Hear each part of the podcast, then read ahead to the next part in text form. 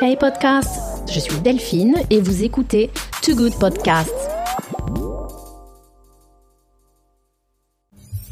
Bienvenue sur Too Good Media, je suis Delphine, la fondatrice du podcast. Si vous n'avez pas eu le temps ou l'opportunité d'aller à Womo cette année, c'est le podcast à écouter pour en avoir un aperçu rapide des tendances de la mode masculine pour 2022-2023. Mon invité est Ludovic Alban, expert du style masculin et présent chaque année au salon. Styliste et ex-directeur créatif de grandes marques françaises de luxe comme Hermès, mon invité s'est spécialisé aujourd'hui dans le stretching de marques mode et sport avec son agence créative Paris Phoenix Studio. Mais juste avant, faisons un petit rappel historique sur ce qu'est le Pitti Uomo. Pitti Uomo, littéralement l'homme Pitti, c'est le salon numéro un au monde de la mode masculine, fondé à Florence en Italie il y a plus de 30 ans par son actuel CEO, Raffaello Napoleone. L'histoire du salon est fortement corrélée à la ville de Florence. Pitti Uomo est un concept unique au monde et cela tient aussi à son ancrage avec la ville de Florence, comme le tient à rappeler son fondateur. Faisons un peu d'histoire sur la mode masculine. Pitti Uomo tire son nom du Palais Pitti, où ont eu lieu tous les premiers défilés de l'histoire de la mode masculine, juste après la Seconde Guerre mondiale, dans la désormais célèbre Sala Bianca. En 30 ans, Pitti Uomo s'est transformé en un salon international regroupant le plus grand nombre de marques de la mode masculine exposantes et d'acheteurs internationaux. C'est à la fois un salon professionnel et un poumon des tendances de la mode. L'image du salon est souvent associée aux Pitti People, des influenceurs et passionnés de mode masculine qui se retrouvent chaque année à Pitti Uomo. Cette année, avec la difficulté de déplacements internationaux liés à la crise du Covid, il était plus difficile de se rendre au salon, mais nous avons eu la chance de pouvoir recueillir les impressions de Ludovic Alban à l'issue du salon pour un entretien spécial sur le podcast de Too Media. Je laisse tout de suite la parole à mon invité Ludovic pour échanger sur cette édition hiver 2022 du Pity Uomo un événement que je connais très bien et que j'apprécie particulièrement pour son ambiance effervescente et haute en couleurs. Moins fashion que la Fashion Week, plus professionnel aussi et très authentique. C'est le monde de la real fashion, comme certains influenceurs aiment le décrire. Bienvenue au Pity Uomo 2022. Bonjour Ludovic, ravi de t'accueillir sur Too Good Media pour nous faire un point sur le Pity Uomo, l'édition 101 qui vient de se terminer. Euh, donc tu reviens tout juste, c'était du 11 au 13 janvier.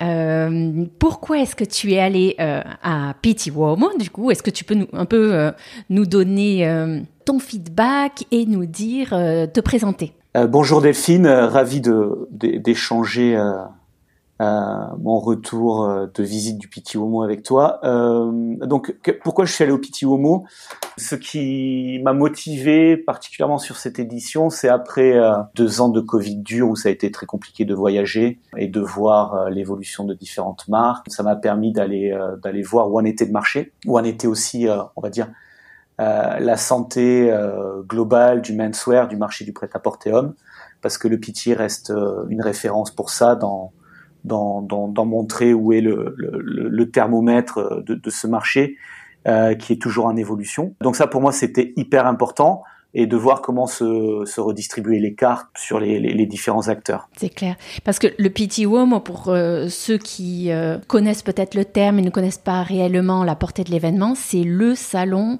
de la mode masculine euh, numéro un dans le monde numéro un dans le monde. C'est un équilibre entre une, très belle balance entre commercialité et, créativité. Oui, c'est c'est le, c'est le niveau d'attraction d'une Fashion Week euh, homme euh, de Milan à équivalence avec euh, une réalité marché.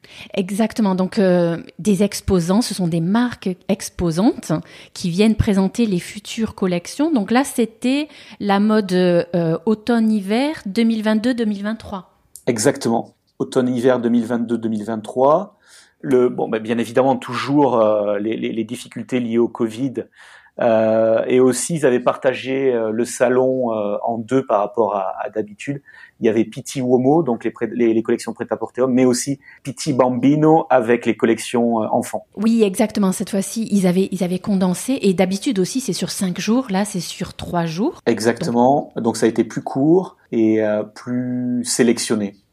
Euh, ce qui a été très intéressant, déjà, il faut noter qu'ils ont maintenu leur, leur édition, donc ça c'est quand même euh, une performance dans une période où ça reste compliqué de voyager. Et ça a permis quand même de voir que le marché homme est en train de, de muter, d'évoluer.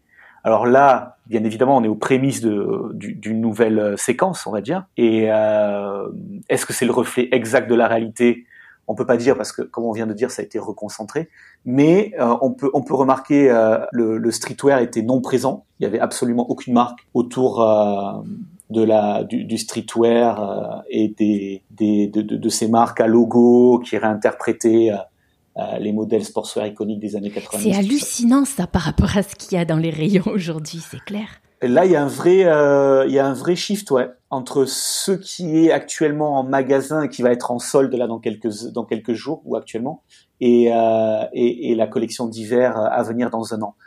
Et ça, c'est intéressant. Ça veut dire qu'on va rentrer dans une nouvelle, euh, dans un nouveau cycle créatif. Euh, je pense qu'on peut euh, connecter cela au décès tragique de, de Virgil Abloh, euh, qui était le gourou de de cette dynamique. Oui. Et, euh, et donc, qu'est-ce qui le remplace actuellement euh, ben le, le a fait le, le parti pris de, de mettre en avant l'activewear. Et c'est hyper intéressant, c'est-à-dire que arrivent des marques qui, avant le Covid, étaient euh, euh toutes petites ou émergentes, et qui maintenant euh, commencent vraiment à prendre une, une, place importante sur le marché, avec ce fameux activewear qui est la rencontre du confort, euh, du chic pour tous les jours, d'un nouveau vestiaire quotidien. Et chaque marque a sa valeur, donc certaines sont beaucoup plus tournées autour de l'éco-responsabilité, d'autres euh, plus autour euh, d'un style euh, un peu plus timeless, intemporel. donc ça, c'était hyper intéressant, quoi. D'accord. Donc l'activewear, les marques italiennes sont assez fortes dans l'activewear d'ailleurs, non? Les marques italiennes sont très fortes. C'est pour moi les marques italiennes qui ont euh, qui ont créé ou qui ont boosté ce segment-là. Aujourd'hui en référence, il y a Prada Linea Rossa, il y a Moncler dans les deux euh, majeurs. Euh, il y a Erno aussi qui fait le Petit Homo, qui est une très belle référence sur ce marché-là. Et là, on a vu, on a au, au Petit des marques émergées qui sont toujours italiennes. Il y a Duno, Colmar qui était déjà connu, mais qui est en train de, proposer encore plus de créativité et un, un, espagnol que moi j'ai beaucoup apprécié qui s'appelle EcoAlf, oui. qui propose des collections euh, tout autour de la de l'éco-responsabilité, euh, recycler les filets de pêche pour euh, en faire des, des, des, fibres et faire des, des, des, tissus techniques, etc. Et là, il y a sans compromis entre l'éco-responsabilité et l'innovation, et ça c'était hyper intéressant. Ah, D'accord. La sustainability, de toute façon, c'est un pilier fondamental maintenant du, de, toutes les, de toutes les éditions du PT. Je pense. Je pense que c'est euh, c'est endogène maintenant. Voilà. Euh, chacun doit trouver, un, euh, chaque marque doit trouver son angle sur l'éco-responsabilité, mais c'est hyper, euh, oui, c'est un levier de consommation euh, très important. Et en parlant d'éco-responsabilité, le Piti a eu l'intelligence d'ouvrir un, un hall, un bâtiment autour du vintage. Et ah. pour moi, c'est une suite logique de l'éco-responsabilité, car le vintage, c'est ce qu'il y a de plus euh, sustainable, éco-responsable, euh, puisque c'est, euh, il y, a, aucune fabrication quoi. Mais oui, euh, et il y a un, une, un vintage shop mythique de Florence qui s'appelle Angelo, qui a, qui était un peu le point central de, de cet espace. Et euh, donc on peut imaginer demain de plus en plus de magasins euh, euh, masculins qui proposent une sélection de nouveaux créateurs, euh, de nouvelles pièces et aussi de, de vintage pour s'habiller tous les jours, quoi. Oui, c'est une grosse nouveauté, ça, le vintage à Pity. C'est intéressant. Hein c'est hyper intéressant. Et en tant que styliste de formation, c'est hyper sensibilisant puisque nous, tout est tout est point de départ autour du vintage, quoi. C'est euh, donc c'est quelque chose qui est euh, qui est légitime en fait. Oui, c'est clair. Et, et donc, euh, des grands pavillons traditionnels, ils étaient, les marques étaient présentes, ils étaient tous ouverts, les pavillons, ou c'était un peu plus restreint? Alors, les pavillons étaient plus restreints, mais tout a été centralisé autour du pavillon central, avec les marques italiennes, les marques prestigieuses italiennes, historiques. Et ensuite, ils ont conservé au dernier étage Futuro Maschile, qui était l'espace avant Covid, on va dire très premium. Et euh, il y avait l'étage, le dernier étage qui était euh, consacré à Futuro Maschile. D'accord. Et tu parles peu du sartoriel. C'est, est-ce que euh, parce que pourtant il y a, c'est un peu le poumon du sartoriel aussi, Piti Uomo. Ça t'intéresse moins ou il y a moins d'innovation? C'est quoi ton point de vue par rapport à ça? Bah, Personnellement, c'était moins saillant, mais là il y a, je pense qu'il y a un vrai retour de, du sartorial, du classique, du côté iconique. Il y a Caruso, qui est euh, un fabricant de sartorial euh, très connu en Italie, qui a, qui a créé une collection nouvelle en bousculant un petit peu les codes avec un, un, designer italien très connu. Et donc, euh, il y a un vrai retour. Il y a un vrai retour auprès d'un public un peu plus initié en fait. Et je trouve que ce qui est intéressant, c'est que le, le sartorial n'est plus un, un, habit de tous les jours en fait dans cette logique-là, qui est plutôt un habit plaisir qu'on va mettre à, à certains moments où on a envie de, de, de, de vivre des moments un peu plus particuliers, quoi. Oui, c'est vrai. Euh, c'est, pas, c'est pas totalement dans l'image du prêt-à-porter, c'est plus euh, euh, les pièces iconiques du vestiaire masculin. Le sartorial, c'est tout ça. Hein. Exactement. Mais on est sorti, je pense, du sartorial, le costume pour s'habiller tous les jours, comme uniforme de travail. pour les bureaux à quelque chose de plus plaisir. Et Tombolini et Caruso, c'était hyper intéressant à ce niveau-là. Ils ont osé des choses, euh, des imprimés, euh, euh, des matières avec de nouvelles textures. Et ça, c'était... oui, il y a quelque chose qui se passe aussi, une, une mutation sur sur cette typologie de produits Alors, ils ont Pity a déjà commencé, euh, donc ça s'est terminé hier tout juste. Ils ont sorti les chiffres sur les présences euh, des marques cette année. Euh, donc 548 marques présentées, dont environ 30% qui viennent de l'étranger. Donc, comme tu disais, 70% de marques italiennes. Donc, une grosse présence des marques italiennes. Euh, au Pitti Uomo. Donc c'est clair que l'Italie, de toute façon, est une nation hyper importante pour la mode masculine. Oui, euh, exactement. Et, euh, et le marché qui est toujours, voilà, on peut, on peut leur remarquer et, tirer notre chapeau sur leur résilience. ils ont réussi à faire cette édition-là. Il y avait beaucoup d'acheteurs italiens, des marques italiennes, donc ils continuent eux à, à œuvrer, à se battre pour pour avancer, quoi et ça c'est tout à leur honneur. Et après quelques quelques quelques étrangers, des, acheteurs internationaux, mais bien évidemment euh, euh, beaucoup plus calmes, car ça reste toujours euh, compliqué actuellement de de se déplacer, surtout très certainement la peur en voyage d'avoir des restrictions du dernier moment qui tombent ou de ou des choses comme ça. C'est clair. Ils disent 4900 buyers présents. Euh, donc c'est clair que Pity Uomo, euh, pour ceux qui connaissent moins l'événement, c'est véritablement l'occasion pour les marques euh, de passer des ordres. donc rencontrer les buyers, c'est les foires en fait ont, une importance fondamentale pour le carnet de vente des marques. Oui, c'est crucial d'ouvrir le bal des ventes par le Pity Uomo dans, le prêt-à-porter homme. Donc effectivement, c'est la, présence là-bas et la possibilité de de, de consolider son, son, business ou de, de, rencontrer de nouvelles personnes est, est hyper importante. C'est clair. Et donc une grande présence internationale aussi. C'est ça la particularité en fait euh, du Petit Woman. Donc c'est un événement qui a lieu en Italie et qui est international. Mhm. Donc, Exactement. Euh... Et euh, dernier point aussi sur les tendances, c'est le jeans. Il y a un vrai retour. Ben, c'est le petit frère du, du vintage, je pense, de côté iconique. Il y a eu, il y a, j'ai remarqué un, un, un retour de quelques marques euh, jeans historiques comme Lois, c'est une marque euh, italienne. Et ensuite, il y a une marque euh, que je connaissais moins qui s'appelle Roy Rogers, italienne, qui a, qui a ouvert un magasin à Florence et qui a proposé une collection hyper sympa autour de ce côté années jeans mythiques des années 80-90 revisité avec différents délavages. Et il y a, y a un vrai retour euh, de Nîmes. Et aussi une dernière marque dans, ce, dans cette veine-là qui est Filson, qui est plutôt workwear, mais euh, avec des matières comme du denim, des très très robustes. Et, et voilà, il y a, y, a, y a un vrai retour autour de de denim, tissu euh, du workwear très euh, très résistant et ce côté très authentique quoi. D'accord. Donc en effet, euh, c'est important de connaître, de, de, voir ces tendances au PT et tu as pu voir euh, par expérience que ça, ça, se traduit réellement euh, par comment dire des, des, tendances fortes de marché? Là-dessus, en termes de tendances fortes de marché, euh, activewear comme je viens de, de mentionner. Après, c'était un petit peu plus flou. On va dire tendance produit, tendance stylistique. C'était un peu plus, euh, un peu moins net que d'habitude, quoi. Ah oui. Mais ce qui est intéressant, c'est de se dire qu'on peut-être on rentre dans une période où les marques soignent plutôt leur identité leur exclusivité. Ça, c'est intéressant, je trouve. Hmm, c'est clair. C'est vrai, parce que euh, d'ailleurs, euh, le message du directeur général de PT Imagine et Raffaello Napoleone, c'est euh, en cette période difficile, ils n'ont pas baissé en fait leur sélectivité et la qualité des, des, des, exposants ah. sélectionnés. Ouais, et ça c'est vraiment tout à leur honneur, quoi.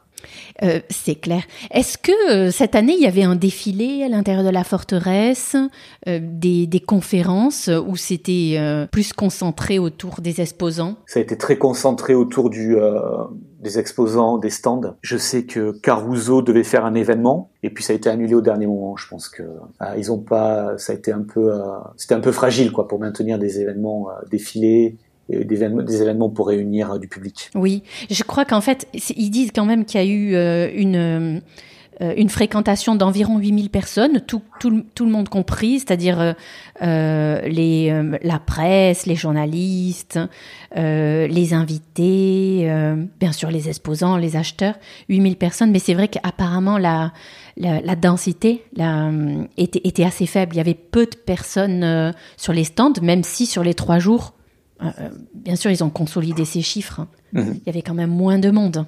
Beaucoup moins de monde, beaucoup moins de, de, densité, de, euh, de foule, quoi. De foule, exactement. Et ça, je pense que c'était c'était quelque chose qu'ils devaient maîtriser pour assurer l'édition. Donc voilà, ils ont ils ont quand même bien assuré en organisation, on peut dire. Oui, c'est clair.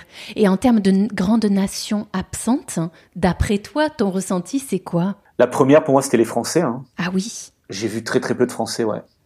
Dans les marques exposantes Exactement, ouais, très très peu. Très très peu. C'est fou ça. Hein Comment ça s'explique d'après toi? Euh, Je pense qu'il y a aussi une mutation du marché, c'est-à-dire que le Covid a accéléré sur tout ce qui est digital, le e-shop. Oui. Euh, ça reste quand même un, un, un, salon très intéressant pour se développer en wholesale, donc de vendre à des magasins. Euh, et là, peut-être qu'il y en a beaucoup qui n'ont pas vu euh, l'intérêt, on va dire, euh, d'investir, de prendre le risque au dernier moment d'être peut-être l'édition annulée.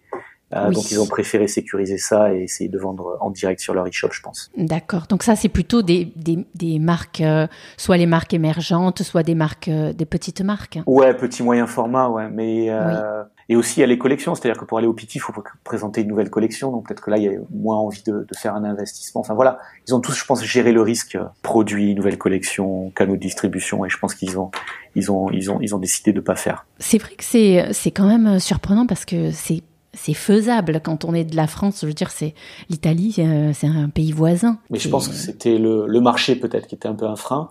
Et après, il a manqué bien évidemment les asiatiques. Quoi. Il y en avait très très peu. Je pense parce que bon, Bon, les Chinois, pour venir en Chine avec, euh, je crois que c'est une vingtaine de jours de, de, de quarantaine, c'est hyper compliqué, quoi. Pour tout ce qui est l'Asie, de revenir dans leur pays euh, après. Exactement.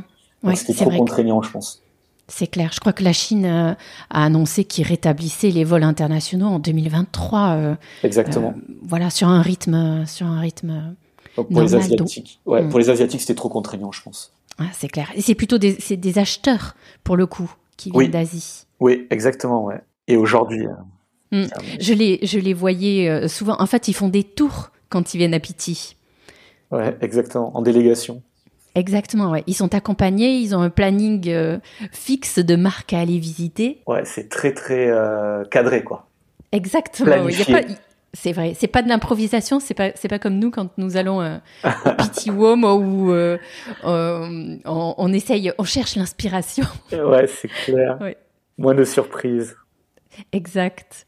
Euh, donc les Chinois euh, un peu absents. Et puis, euh, tu as pensé de quoi, toi, de la présence américaine? Très faible. J'ai pas de, j'ai pas d'image là. Plutôt faible. Hein. C'est ce que j'ai entendu. J'ai entendu d'autres échos en disant que, que, en fait, la Chine et les États-Unis euh, était assez absent de cette édition, surtout par rapport à d'habitude. En fait, c'est c'est ça aussi qui faisait la force du Petit Uomo, c'est parce que euh, on fait venir en Europe, ce qui est quand même euh, un tour de force, hormis les Fashion Week, on fait venir en Europe les Américains et les Chinois. Oui, et là, je pense que aussi pour le niveau américain, c'est compliqué de voyager, quoi, de, de, de, revenir aux États-Unis, etc. Donc je, oui, ça a été ça a été bien chamboulé à ce niveau-là. Donc c'est resté très européen et très très italien, quoi. Oui, et sur les chiffres euh, on parle pas mal des, euh, euh, des Pays-Bas. beaucoup d'acheteurs, en majorité en fait, les acheteurs des Pays-Bas. Je Là-dessus, je peux mm. pas te. J'ai pas remarqué cela. Enfin, j'ai pas d'anecdote. Oui, c'est vrai que et puis les euh, les acheteurs, euh, c'est pas c'est pas toujours facile d'identifier les acheteurs. Ouais, exactement. Et autrement que donc Pity Wom, c'est aussi connu pour les images sur les Pity People, euh, comment les gens s'habillent à l'intérieur de la forteresse. Donc le côté aller à Pity euh, pour se faire voir, pour montrer son style. Est-ce que euh, cette année tu as vu les les Pity People euh, qui, qui, sont présents à l'entrée des pavillons justement, qui attendent un peu la presse, qui attendent de se faire photographier. Est-ce qu'il y en avait autant? Ils sont de retour? Ils sont de retour. alors bien évidemment, j'en ai vu moins c'était moins dense et moins euh, diversifié euh, que d'habitude. Ouais, il y a eu, euh, il y a eu des, des, personnes lookées comme ça. C'était, ça, ça, ça, ça, continue à garder cette habitude-là. Ouais, c'est cool. J'ai vu beaucoup d'esprits un peu sapeurs congolais, quoi. Ça, c'était assez sympa. Parce que pour moi, en fait, l'origine de tout ça, c'est les sapeurs congolais, en fait.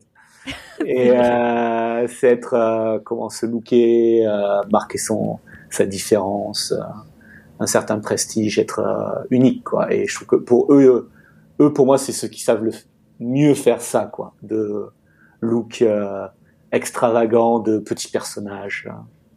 Euh, oui, le style dandy. Ouais, exactement. Avec tous les détails, la boutonnière, le chapeau, le suitcase. Ouais, ouais, ouais, ouais. Mais sur, les sapeurs, j'aime bien le côté toujours, c'est lié au côté un peu charmeur, quoi. Exact. Moins, moins euh, statut social ou aristocratique pour moi personnellement. Hein, c'est quelque chose qui me qui m'affecte moi, mais le côté charmeur, euh, audacieux, euh, non conventionnel, tout en mettant des pièces de luxe très très codifiées. Je trouve ça super intéressant. C'est vrai. Et puis aussi très timeless en fait. Hein. Ouais, exactement.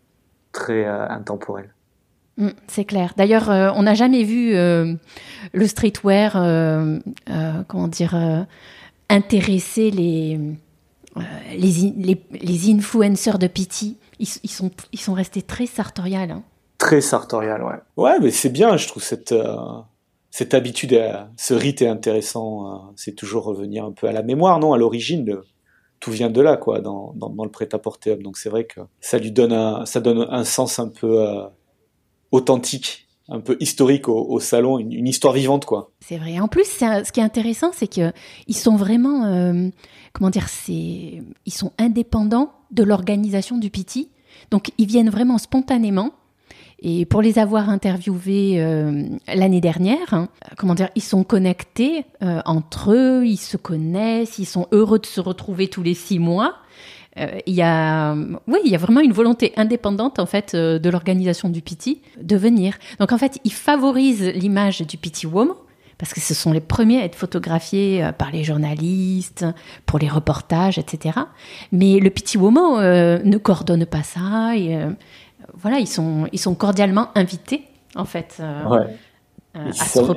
voilà, à venir en représentation ils animent le Piti. Voilà, bon, ben, ça fait plaisir euh, d'avoir des nouvelles du Piti Womo, de voir que même si le pouls est faible, euh, le pouls est toujours là. Et c'est ça qui est plaisant. Voilà, il faut, faut, faut leur reconnaître cela, quoi. Et par rapport aux Fashion Week euh, qui sont à venir, Fashion Week Homme, euh, est-ce que tu crois que ça va être que cette année ça va être vraiment euh, en demi-teinte aussi? À ce que j'ai lu et entendu, je pense que Paris et Milan essayent quand même d'assurer un maximum de physique. Bah, je pense que oui, ça va être quand même en dessous de ce qu'on a connu avant Covid, quoi. Mais ça repart, ça revit. Et au niveau des, des ventes, du prêt-à-porter masculin, euh, là, pour, pour, le coup, on est, on est toujours, euh, comment dire, en tendance euh, basse, en diminution des ventes, le marché est hyper tendu. Ben, eh bien, écoute, j'ai eu des retours de, de, grands magasins à Paris, comme quoi ils sont hyper contents de leur, de leur vente sur les, les lignes hommes. Ah oui? Après, ce que je sais aussi, c'est qu'il y a beaucoup de marques qui ont, qui ont été, qui ont réduit leur production. Donc, qui ont dit, voilà, il y, y, aura pas de réassort, il y aura pas de possibilité de, de racheter au courant de la saison. Euh, donc ils ont euh, rationalisé vraiment leur stock. D'accord. Et je pense que tout ça, ça fait que ça, ça, ça marche. C'est économiquement euh, viable. Ah, on passe, on passe vraiment sur euh, sur un comment dire un, un, nouveau modèle où on produit moins. Exactement. on a moins à écouler. Ils sont, oui, voilà ce que ce que j'ai pu échanger avec des des distributeurs, des magasins, quoi. Et, euh, ça permet de euh, faire moins de modèles, moins de prototypes, euh, des stocks plus maîtrisés, et puis créer un peu plus de valeur aussi, parce que finalement, un client qui est intéressé par par un vêtement, il faut, c'est maintenant, et peut-être que demain on, on l'aura plus quoi. Je voulais te demander par rapport euh, au, au, secteur de l'outdoor, qui est un secteur qui t'intéresse particulièrement euh, avec Paris Alpine Studio. Euh, Est-ce que tu as des grands salons qui sont qui sont maintenus cette année pour ce secteur ou pas? Alors malheureusement, il y a un très grand salon qui s'appelle ISPO à Munich, qui est le, le salon international, qui a été annulé euh, courant décembre et qui avait normalement lieu fin janvier. Ah oui. Et donc là, par contre, pour le coup, sur ce marché-là, euh, c'est un peu plus euh, perturbé. Et en l'absence euh, d'une foire internationale euh, comme celle-là, comment est-ce que vous vous débrouillez au niveau des tendances, au niveau des contacts professionnels? Ça complique tout, j'imagine bah, ça complique, euh, ça complique réellement tout. Donc euh, même ça reporte, je pense, à encore une année les investissements sur de nouvelles collections.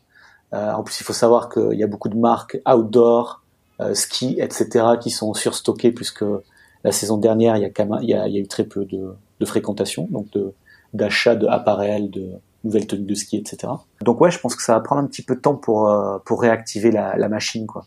Et, et donc du coup, euh, vous pour cette année, quelles sont les, les prévisions? Qu'est-ce qui va tirer pour le bureau de style, que ce soit Paris Phoenix Studio ou Paris Alpine Studio? Comment tu vois ton année? Bah, Je vois mon année actuellement, c'est euh, c'est plutôt positif. On, est, on, on, collabore avec des marques qui veulent travailler sur des nouvelles capsules, qui qui, qui osent aller sur de nouveaux moments de vie, de nouveaux territoires. Et nous, c'est ce qui nous c'est ce qui nous fait avancer, quoi. Il y a pas mal de mouvements en ce moment pas mal de mouvements et il faut être créatif, on va dire, euh, du positionnement au produit pour faire sens.